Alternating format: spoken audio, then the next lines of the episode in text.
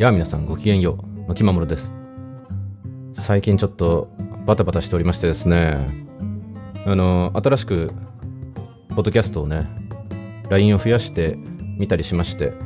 あの、のちこさんとね、コラボレーションというか、まあユニットみたいなものを組んで、新しく始めてみましたので、まあ、よろしければそっちも聞いてくださいねという話ではあるんですけど、ちょっとなんかね、間が空いてしまったような感じがあって、まあ別にそんな空いてないんだけどね、ちょっと間が空くと近況を報告したくなるという。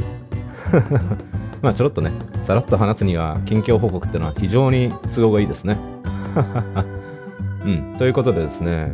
あのいつぞやの配信でちょこっと、なんだろう、予告したというかですね、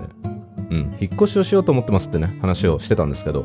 進捗がございましたので、その辺のご報告をする回にしようかなというところでございます。まあ雑談会ですかね。うん、今日はね、短めにサクッと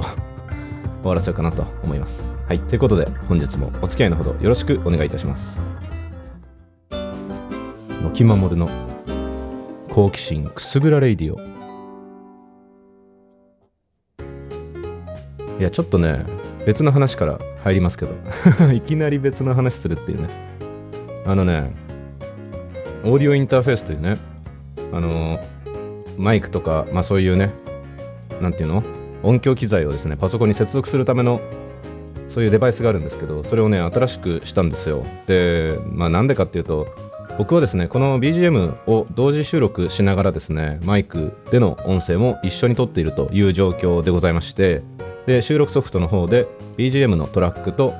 音声のトラックとね、分けて収録してるんです。で、えーっとですね、この BGM をね、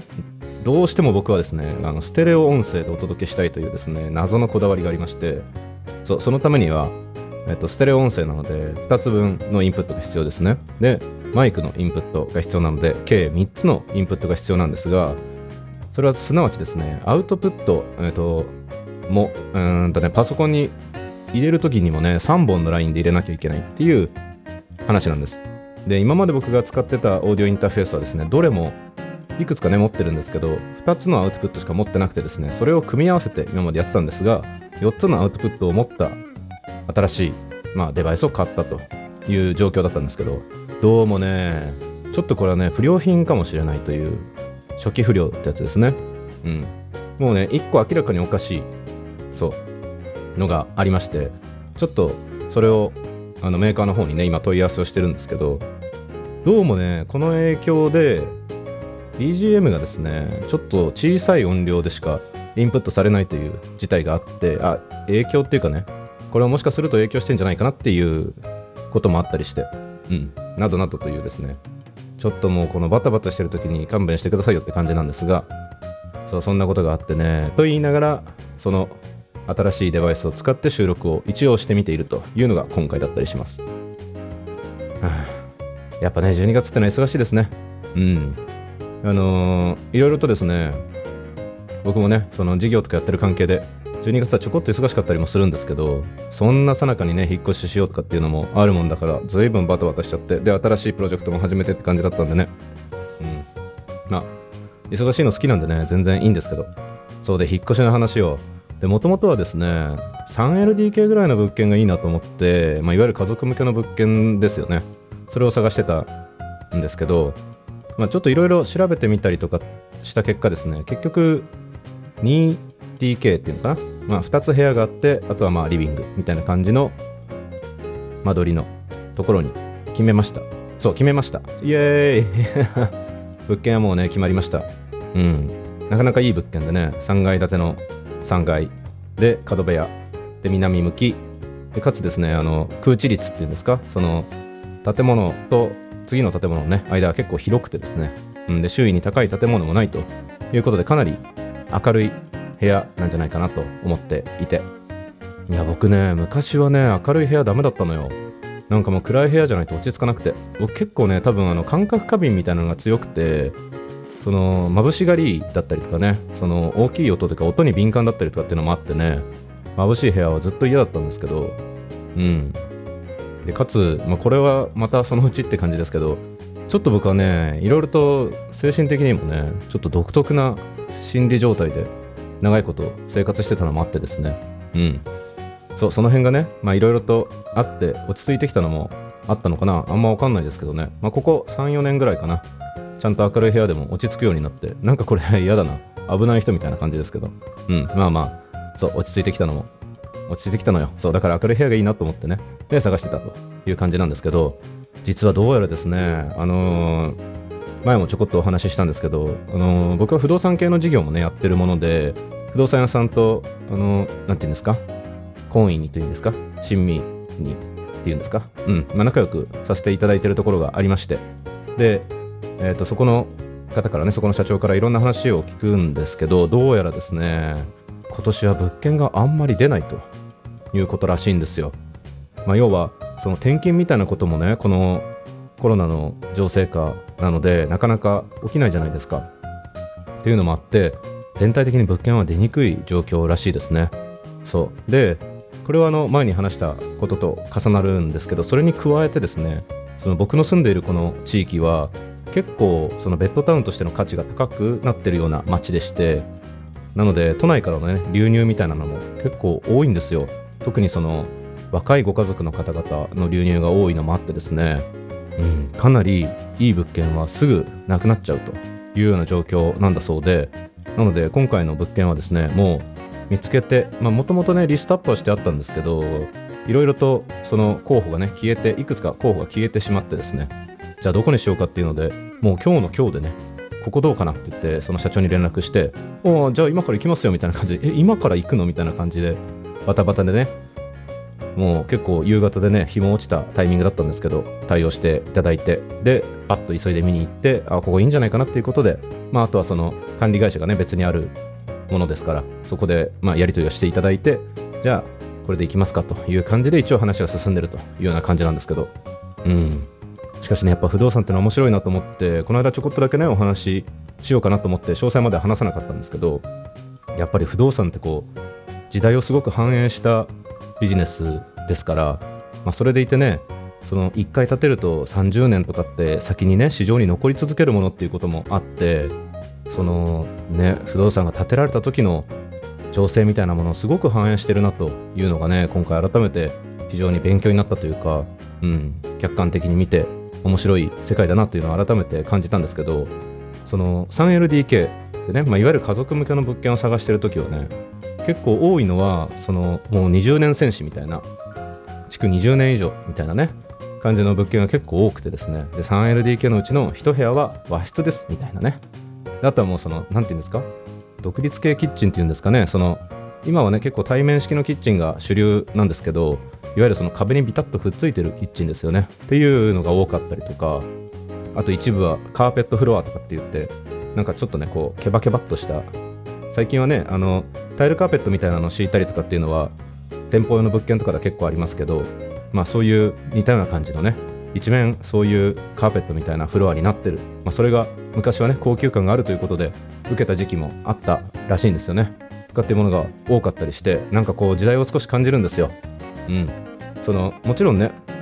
建物に直接行けばドアのねデザインとかねその中の間取りとかっていうので肌で感じる時間みたいなのも時間っていうかその時代の違いみたいなのもあるんだけどでもやっぱねその間取りだけ見ててもあこれはこういう時期のもんだなってのがね結構わかる。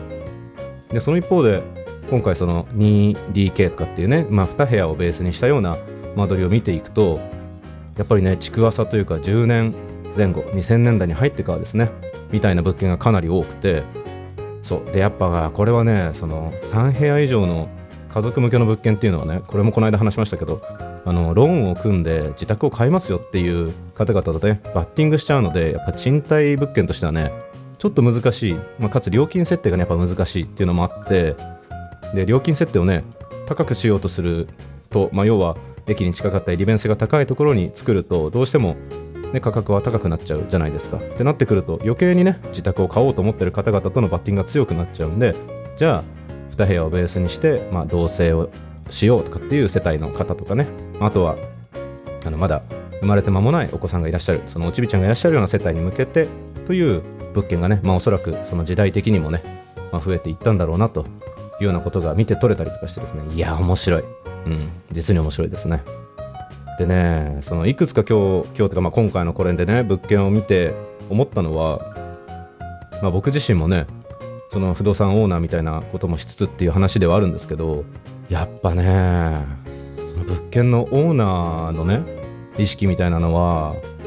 うん、物件を見ると結構わかるなと思って、うん。まあ、もちろんねその管理会社のハンドリングみたいなのもね必要なところだとは思うんでどんな会社が管理してくれてるかっていうところもね影響してるかなとは思うんですけどやっぱりさその何て言うの、うんまあ、家賃が安いところにはそれだけの理由があるというかね。結構ですねあの、まあ、いわゆるベッドタウンなのでもともとその畑というかねちょっとまあちょっと田舎なエリアなわけですよ。なのでもともとね地主で、まあ、たくさん土地だけはね持ってますっていう方のところに不動産会社が入っていってじゃあこういう建物建てましょうって言って、まあ、当然提案して作っていくわけですよねで、まあ、多くの方は不動産に関して、まあ、さほどね強い、まあ、ちゃんとした知識を持ってらっしゃる方々ではないのである種こう言われるがままっていうところもどうしても出てきてしまうと。でなってくると、ね、なんでこの場所にこんな物件なんだろうみたいなこととかこの物件をなんでこういう管理の仕方してるんだろうみたいなことがあったりとかしてねうん。だからね一番最初にここがいいなと思って目星をつけてた物件はねそのうんああそういう感じねっていうオーナーのね。方のまあなんというか姿勢みたいなものが結構見えてしまってね。なんというかうん。もうクーラーもね最初からついてないみたいな。今時ねエアコンがついてない物件って、まあ、結構珍しいんですよ。そうとかね。で他の部屋見てみたら結構部屋の状態とかも悪かったりとかして。うん。でまあまあそういう感じなのねっていう感じだったの。でだから部屋としてはねすんごい良かったんだけどなんかでもなんか納得してお金払えないなっていうのがね別にそのいいんですよ。高いお金でもいいんだけど、まあ、納得してお金払いたいじゃない？っていうのもあってね残念ながらそこは見送りにしたんですけどうんそうっていう感じ。で結局今回契約したのはその、まあ、施工会社がねそのままハンドリングその管理もしてくれてるみたいなところのねその物件を、うん、選びまして。なのですごいねマンション自体の環境もすごい良くて、うん、そういうのも大事なんだなと思って勉強になりました。うんまあ、ぜひね、不動産、新しくね、検討するっていう方はその辺も見ていただいて、うん、と思いますが。そう、ななので、もうね、年内に引っ越しをしちゃおうと思ってね、引っ越しっていうか、なんていうの、もうそこに入室はできる状態にしてもらおうと思って、ちょっとまあ無理を言ってね、管理会社の方にも、そのうちの仲介してくれてる不動産会社の方にもね、無理を言って、うんそんな感じでスケジュールを切ってもらったの。そう。で、あのね、12月忙しいって言ったんですけど、1月以降はもっと忙しいんですよね。あの、僕は学習塾を経営しているので、受験シーズンなんですよ。で、まあ12月ぐらいからは当然ね、受験の空気も強くなってくるし、季節講習とかも入ってくるんで、で今僕はこの作業場と呼んでるですね、書斎みたいなところをテナントで持ってるんですけど、そのテナントと自宅をね、行ったり来たりして作業してるんですけどね、そのこの作業場のもう半分ねテナントのもう半分の方をそう季節講習とかで使ったりするんですよね。っていう時にまあ僕はここを開けなきゃいけないっていうのもあってどうもね1月は随分時間を取られちゃいそうだということで、まあ、もっと作業できる時間を取りたいと、うん、いうこともありつつで、まあ、このね音声配信も本当はねもっとやりたいのよ。もうちょっとねまあなんだろう今日は軽めにとか言いましたけどまあ軽めの音声配信をもうちょっとね頻度上げたりとかもうちょっとちゃんとちゃんとしたコンテンツとして作るものも含めてやりたいなというのがあってですね。そう話したいことはねたくさんあるのよ。うん。だけどなかなか時間が取れてないっていうのもあってまあ、実際ね時間がねないわけじゃないんですけど結構そのスイッチングコストがかかるじゃないですか。作業をするぞっていうまでのねその先進的な心理的なスイッチンコストもあれば僕の場合はその物理的な移動の時間のねスイッチンコストもどうしてもかかってしまうという状況なので新しくね環境が変われば、まあ、生活と、まあ、そういう作業というかね仕事も含めて同じ空間でねできるっていうことはかなりメリットなんじゃないかなということで非常に楽しみにしているという感じです。うんまあねこの音声配信ね楽しみにしてくださってる方がもしいらっしゃるならねうんもうちょっとまた来年以降ですか年がもうすぐね明けるのがねこう背中が見えてきたなという感じですがうん、もうちょっと頑張っていこうかなと思いますので、もし楽しみにしていただいている方は期待していただければなというところでございます。いや、もうね、年内どうしようかな。まあちょっといろいろ振り返ったりとかもねしたいなと思いつつっていう感じなんですがまあまずはね一気に寒くなってきたんで体調などなど崩さないように皆さんもご自愛いただければなというところでしょうか。うん。こんなとこですかね。はい。今日はこんなもんにしておきます。お付き合いいただきありがとうございました。お相手は私、沖守がお送りしました。次回も楽しんでもらえますように。